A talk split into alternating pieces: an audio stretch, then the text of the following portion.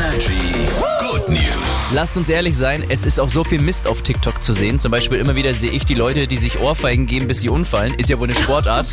Was, okay. Ich kann aber auch nicht wegschauen. Ich kann nicht weiterskippen irgendwie. Ich muss mir das angucken. Aber es spielen sich auch viele schöne Geschichten bei TikTok ab, ne? Ja, denn eine Tochter hat ihrem Papa geholfen, dass sein Buch ein Bestseller wird. Also der hat jahrelang an einem Polizeikrimi geschrieben und immer nebenbei, also neben Vollzeitjob, neben Familie und so. Es war halt sein Hobby und sein Ding.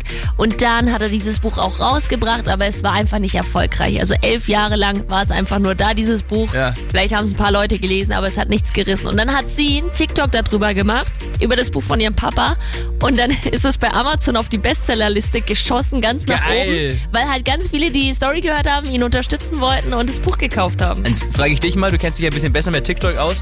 Was läuft bei mir im Algorithmus falsch, dass ich diese Ohrfeigen angezeigt bekomme und nicht das? Genau die Frage habe ich mir aber auch gestellt, als du es gerade erzählt hast.